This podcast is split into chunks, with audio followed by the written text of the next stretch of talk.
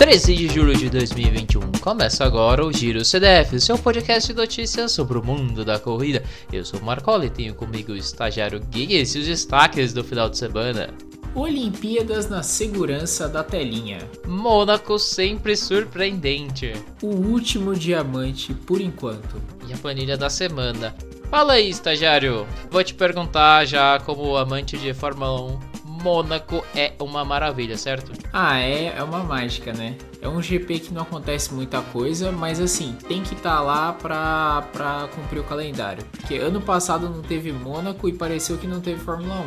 Então esse Mônaco só serve para ter aquele glamour da cidade do Principado ali, comer uma comida cara, né? Quem, quem vai lá, né? Assistir da rua, assistir do seu apartamento. Essas são as diferenças do Mônaco do esporte dos boyzinhos dos carros e a diferença de Mônaco dos diamantes aqui, que Mônaco dos diamantes é um clássico do fundo, traçado maravilhoso de 400 ali no oval. Não, mas até mesmo pra, pra quebrar recorde de 5K, Mônaco serve muito bem. Mônaco serve pra tudo, é uma maravilha. O que ela tem de glamour do automobilismo continua com o glamour. Tem muito glamour no automobilismo. O problema é que assim, se você largou em primeiro, você termina em primeiro, se você largou em segundo, você não termina em segundo. Ultrapassagem esquece. Coisas que é um pouco diferente quando a gente vem pro tartan pra pista. Nós vamos falar mais disso lá pra frente, porque a gente vai começar por. A gente vai começar sobre as Olimpíadas sem públicos, que foi o grande break news aí da semana passada. Sem contar da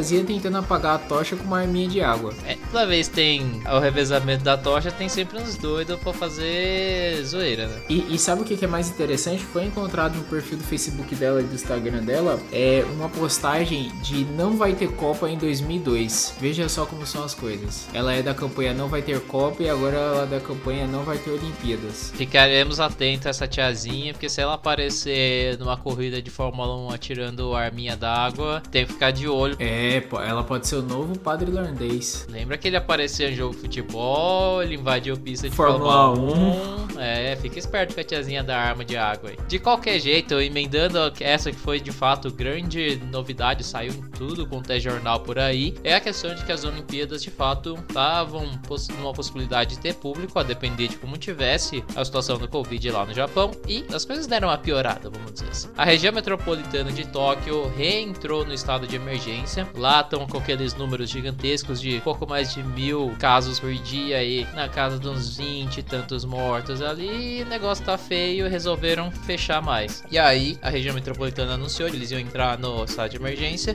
e aí os cinco partes organizadoras se reuniram, tanto o Comitê Olímpico como o Comitê Paralímpico, o Comitê Organizacional Local e os governos do Japão e da região metropolitana para soltar um anúncio de que os jogos de fato vão ser sem público. Outras cidades ali que teriam jogos de futebol ou outras coisas que tem precisa dos estádios, que não dá para ser só em Tóquio, já tinham anunciado que não iam ter espectadores, assim como Sapporo de seria maratona também já tinha anunciado que não ia ter espectadores, então Tóquio por final também não vai ter nada. A restrição vai até 22 de agosto e os Jogos Paralímpicos começam dia 24 de agosto.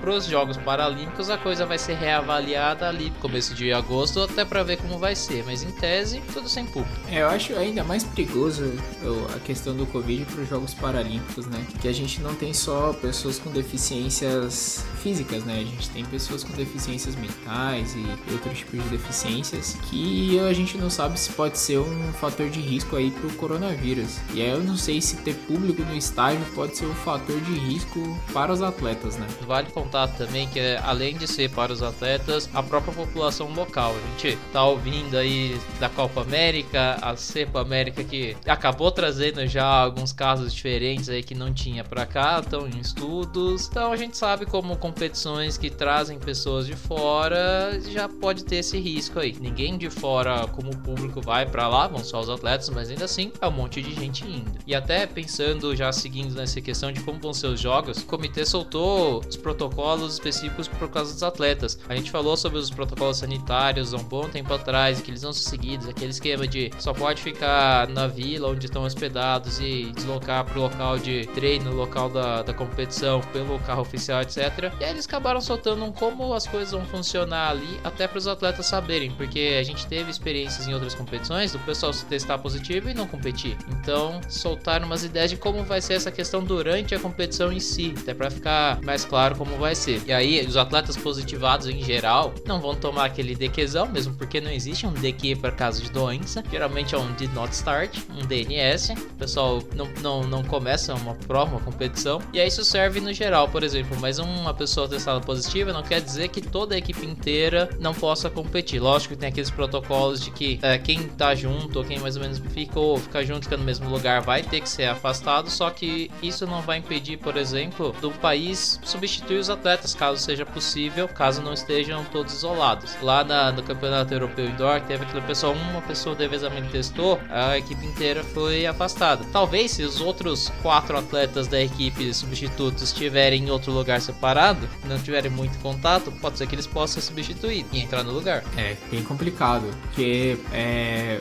vai saber por onde esse vírus está se espalhando também. Vai que veio por um médico que atende todo mundo ali do, do Centro Olímpico. Mas assim, a gente vem aqui no Instagram, tanto o pessoal do Olhar do Olimpíadas Todo Dia, do Olhar Olímpico, os médicos aqui que é corredor, triatleta que a gente acompanha, que já tá chegando por lá, os médicos do esporte, eles estão mostrando que é muito rigoroso. É, eu fiz a brincadeira é, nos EPs atrás, falando que se você fosse sair para comer um lamen, você podia é, largar sua chance de ganhar uma medalha olímpica. E um dos médicos brinca: se eu sair 15 minutinhos só para buscar um lamen, a ela, deportado, a tradutora dele. Então, assim, eles têm 15 minutinhos para sair, para tomar um sol, para caminhar, é, tem um guardinha que fica controlando a entrada e saída deles. É, os atletas da seleção brasileira é, já estão, muitos já estão no translado para chegar em Tóquio. Afinal, faltam nove dias, se eu não me engano. A abertura começa dia 23, se eu não me engano, e dia 21 já vai começar a ter jogos. Então, tá Sim. tá aí. Vale dizer também, só complementando essas regrinhas rápidas, é que, por exemplo, a, a ideia é ter as competições do jeito que tá. Então, se alguém durante, sei lá, antes das eliminatórias for testado, o país pode pegar o seu substituto e colocar para substituir. Lógico que isso não pode acontecer quando já tá o atleta testado uma semifinal na final. Só que aí o que acontece nesses casos? Você tira o atleta que estaria, só que em vez de correr com menos na prova, na, na semifinal ou mesmo na final, você sobe o próximo. Então, em vez de, por exemplo, na final que é sempre com 8, em vez de correr com 7, se alguém for testado positivo, você pega o próximo que estaria classificado. Ou seja, se você ficou ali no limite de ser, você pode ter uma esperança ainda de participar ou da semifinal ou da final, passar a próxima fase. É, com certeza. E nem Fórmula 1, se o carro bater, se o cara tomar uma punição, aí você fica torcendo agora pro cara pegar Covid e testar positivo. Ter um falso positivo aí, fica de fora da prova pra você tentar um ourinho aí. Veremos, vai ser interessante. Passando pra frente, e aí a gente resolve e entra direto no feedback da planilha, entrando em Mônaco, finalmente no Principado, foi uma Diamond League, uma etapa maravilhosa, Hércules. Aconteceu ali no nosso feriadão de São, pra São Quente, São Paulo, foi um feriado, 9 de julho. Teve lambança, teve provas sensacionais, teve tempos maravilhosos. Pra compensar, eu vou começar com a zoeira porque foi um absurdo. A gente falou tantas vezes sobre atletas que erram a última volta, começam a penúltima volta achando que tá na última, esquecem, faz o sprint na hora errada, sendo que a gente tem a questão do sininho para avisar sempre a última volta nas provas de pista. Só que aqui aconteceu o contrário, o juizão resolveu dar uma zoeirada e bateu o sininho na penúltima volta, no horário errado. Os caras bateram o sininho, nem olharam o relógio, só deram o sprintão. E aí você imagina a cara, a hora que eles estão entrando entrando na reta, na reta final, achando que chegou, escuta o cara batendo o sininho de novo. Aí você pensa, eu tô num déjà vu, tô vivendo isso duas vezes na minha vida. Você, cara, ouvinte, sabe aquela sprintada quando você vê a, a, a, linha de chegada? Agora você imagina que essa linha de chegada foi ficando cada vez mais longe, aí você tem que sprintar de novo, se é que você tem perna para isso. Não, e assim, para quem tentou um dia correr 17 km dando voltas de 250 metros, eu vou te dizer que o, a última volta ela tem um sabor diferente das outras voltas. Eu não tive um sino, eu tive o relógio apitando que estava chegando próximo do final do meu treino. Mas assim, foi bem, bem dolorido assim, porque aconteceu isso comigo. Eu tive que dar uma volta a mais porque algum, algum motivo o GPS contou a menos. Ou seja, imagina como é acontecer isso falando dinheirão, porque vale dinheiro pra caramba. Com certeza. E aí, pra você ter noção, Benjamin Kigen o pessoal do Azar disparado, que tava liderando e deu essa sprintada, acabou chegando só em sétimo. O cara tinha acabado de fazer uma volta pra 59, subiu 1, fez a última pra 77, que é 1,17, trotando, tendo que pular os obstáculos. O vencedor foi o Labeshagima, que ficou igual, só que ele só teve mais perna pro final e conseguiu fechar. O Abraham Kibiwo, que chegou em terceiro, também tava junto nesse bolo dos líderes, foi trollado igual. A parte curiosa dessa, dessa zoeira toda aqui é que os dois que fecharam primeiro e segundo fizeram 8-7. Ainda assim, mesmo com essa sininho batendo errado, sprint na hora errada e fazendo uma última volta todo cansado, ainda fizeram os dois tempos mais rápidos do mundo. Do ano. Ó, oh, valeu a pena fazer dois, dois sprints. Imagina se não tivessem feito dois sprints então. É, mas aí eles teriam feito o recorde mundial, né? Porque aí teria terminado a prova com menos 400 metros. E se tivesse corrido inteiro com o sininho na hora certa, história lá pra frente.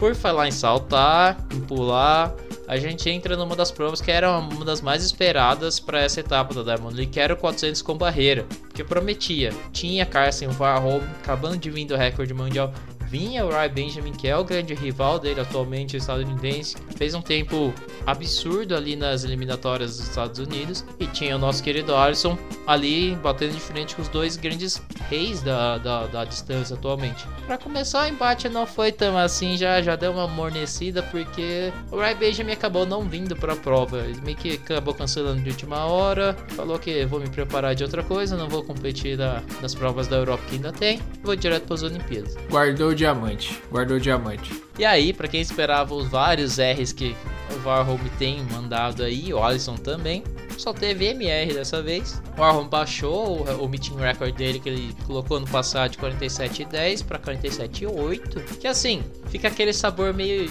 esquisito, porque 47,08 é um tempo absurdo. É o terceiro tempo mais rápido do ano, só 5 pessoas foram mais rápidas que ele, é o 12 tempo da história. Só que 3 décimos é um absurdo de tempo para ele correr mais lento. Então, sendo que a última coisa dele foi o World Record, foi 46,30.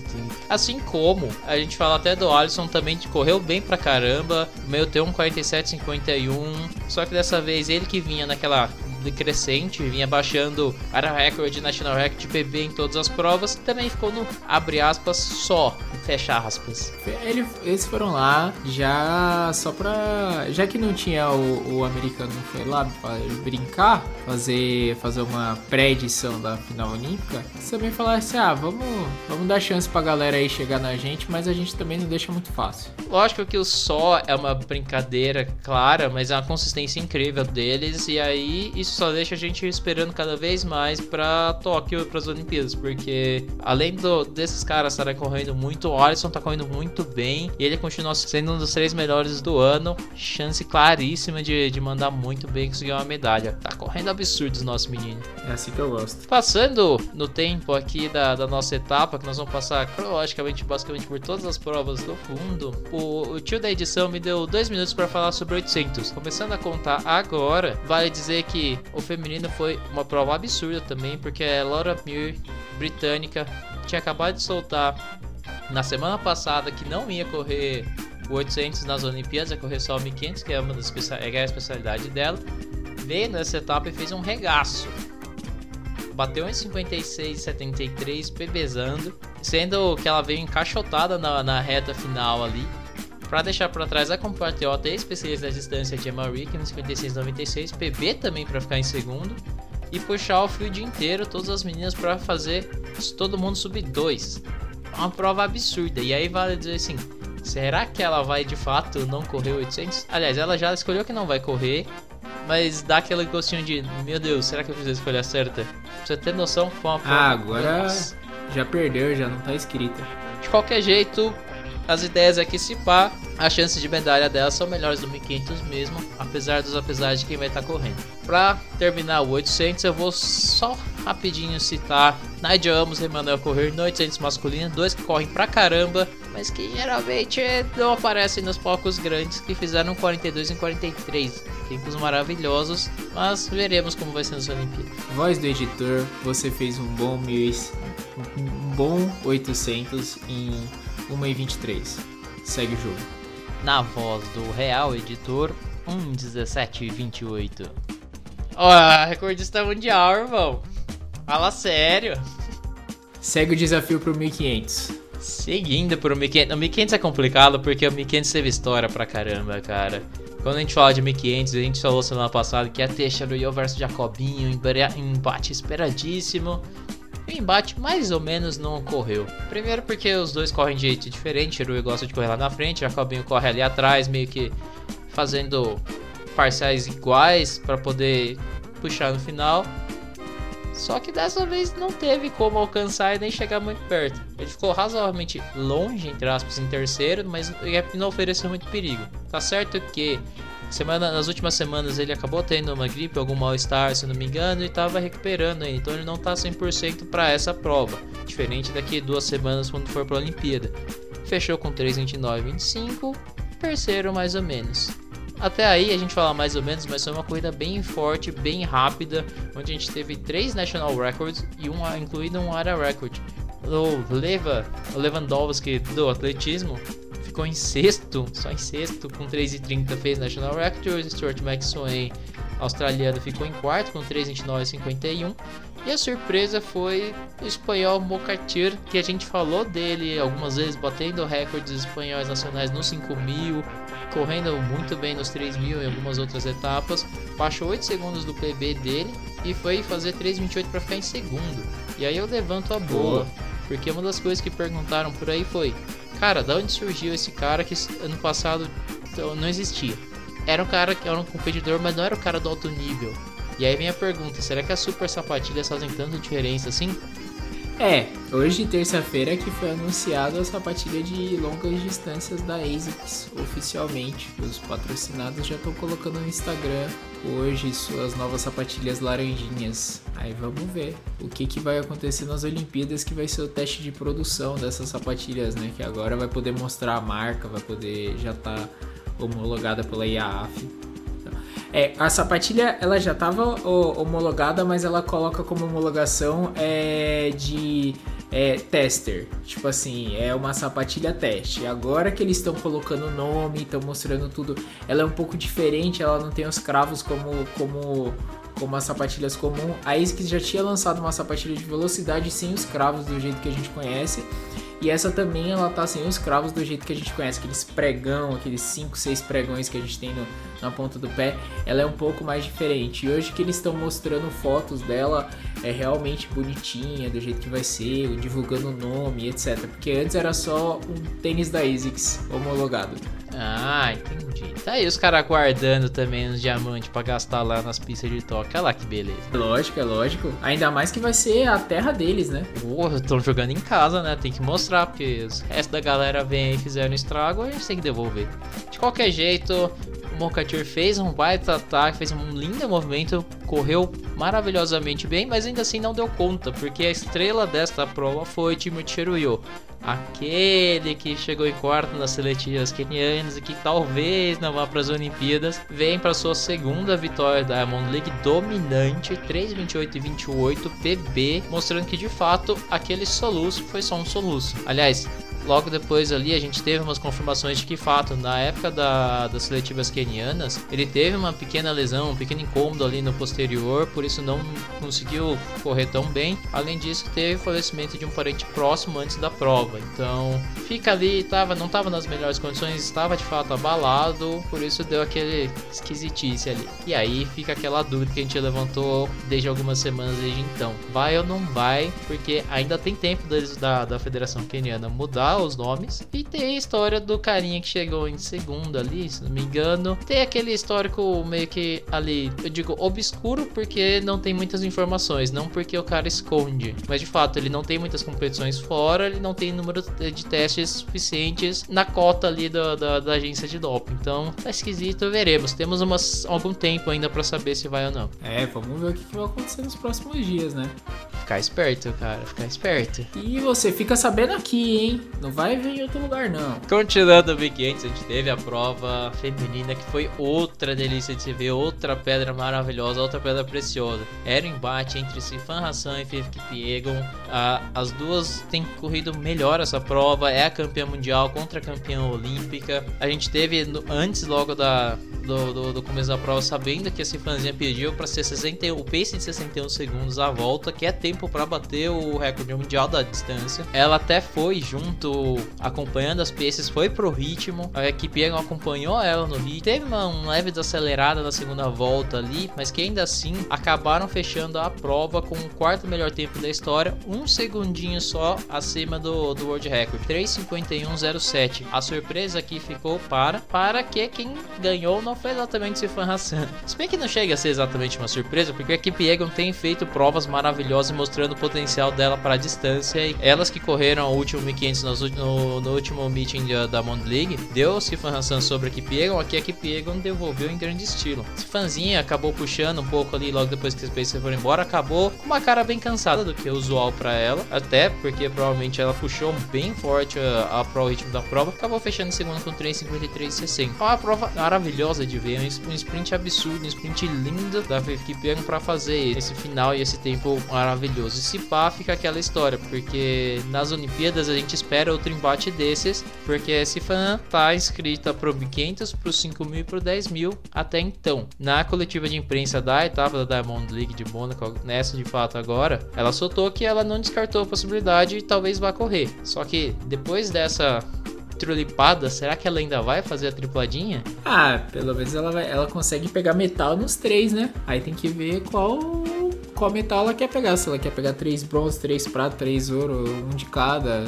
Tem que ver. Então, e aí tem que ver porque a gente falou da questão do calendário. O calendário é cruel para fazer essa tripladinha. A dobradinha do 5 por 10, tranquilo. O 1500 vai ser xarope e aí ela se cansar para conseguir a pratinha ou um bronze se pá, melhor é se guardar, né? Marcola, é aquecimento, é aquecimento. O aquecimento confia, vai ser confia. 10 mil ali, que ela vai ter que correr pra caramba. Semana que vem entrevista exclusiva com ela antes da, da, do primeiro dia dela correr. Vamos conversar com esse fã, já tá tudo programado. E aí a gente pergunta pra ela como é que vai ser. Veremos, veremos. Pra meio que fechar e já entrar na planilha da semana, a gente tem Diamond League Gateshead Miller Games que vai acontecer hoje, terça-feira. Um monte de prova boa, um monte de prova de velocidade. De fato, os estadunidenses e os americanos vieram pra cá em grande parte da equipe. Tanto eles como os britânicos estão aqui, porque é, uma das, é a última prova antes das Olimpíadas, última grande prova. Tem pouco fundo comparado com o Mônaco, tem só um 800, tem uma milha feminina, tem um 3000 masculino.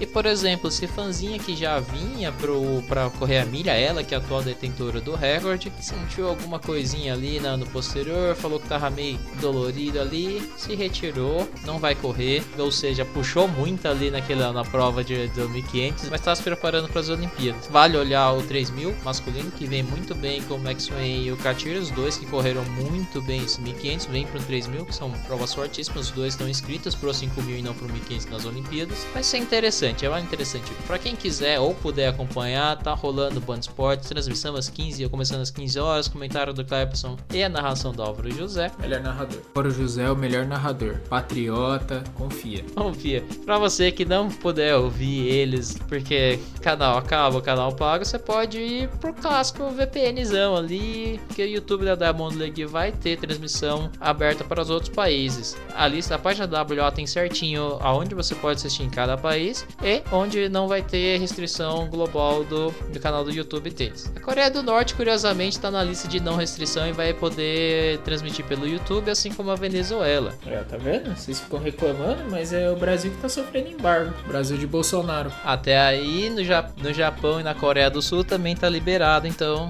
não quer dizer nada a Coreia do Norte e Venezuela. Ué. Mas aí o negócio é o seguinte, pessoal. Caso vocês não estejam. Vale, vale reforçar que você pode olhar se o sinal tá aberto no dia da Band Sport. Você coloca lá hoje, você pode colocar lá um Band Sport ao vivo. Pode ser que o, o sinal é, esteja disponível no horário. Às vezes eles liberam por algum tempo o sinal. E aí dá, dá pra você assistir pelo site da Band Sport oficialzinho. Uma boa dica, uma dica bem legal. Até para terminar a nossa planilha, porque Gateshead tá acontecendo hoje. É a última da Bond League antes das Olimpíadas, vamos reforçar isso. A temporada continua depois dos Jogos, retomando com três etapas ali ainda em agosto. Tem Eugene, Oregon, nos Estados Unidos, o Pré-Classic 21 de agosto, Lausanne 26, Paris 28. Em setembro finaliza com a etapa de Bruxelas dia 13 e a final em Zurich dois dias, final de semana 8 e 9 de setembro. Lembrando também por que, que é a última etapa antes, é que nós temos a planilha vai ficar meio que sem nada até começar as Olimpíadas. Pro atletismo começa ali dia dia 30 de, de julho, terminando o dia 8 de agosto com a maravilhosa maratona, como sempre. Pô, eu fiquei sabendo que a maratona vai rolar às 7 horas da noite, então vai dar pra assistir, pô. Lembrando que no Japão, 7 horas da noite lá é 7 horas da manhã aqui, nós vamos passar o mesmo Não, é o contrário. É o contrário. É 7 horas da manhã lá que vai largar, ué. Vai largar uma maratona de noite? Até aí em Doha foi de noite, mas tá bom, agora entendi. Tem que lembrar que a maratona é comercial, Marcola. Tem que largar cedo. De noite tem o o, encerramento. O jeito vai ser maravilhoso. Então já dá pra gente assistir aqui, beleza. Ó, se, se não tomasse ban, dava pra gente abrir uma live e a gente assistir junto, todos nós lá, na, lá no Instagram ou na Twitch. Mas provavelmente o canal olímpico vai estar, tá, ó, de olho. Qualquer jeito, a, a, a, relembrando, reforçando, a Olimpíada começa dia 23, tem abertura. Tem um jogo com bola, a gente correndo atrás de bola lá dia 21. Tem softball começando dia 21. Esporte favorito do estagiário tênis de mesa e o ping-pong começa dia 24. E o esporte mais tradicional, mais importante e mais maravilhoso começa dia 30. Não, mas você já falou que futebol começa dia 21. O resto é gincana. Insira aqui a imagem de você tá louco, estagiário. Entrei na mente do Marcola agora, ouvinte. Aluguei um triplex na mente do Marcola. Enfim, o estagiário acha que tá conseguindo alguma coisa, mas ele perde pontos na informação quando eu falei que estava reforçando os anúncios e fica distorcendo o discurso por aí, ó. Tô de olho, hein, senador. Você para de fazer maracutaia aqui, hein? Ah, ó, chapéu de, chapéu de otário é marreta. E com esse maravilhoso ditado, a gente termina este giro TDF. Muito obrigado e sayonara. Sayonara. Já vou entrar no clima das Olimpíadas.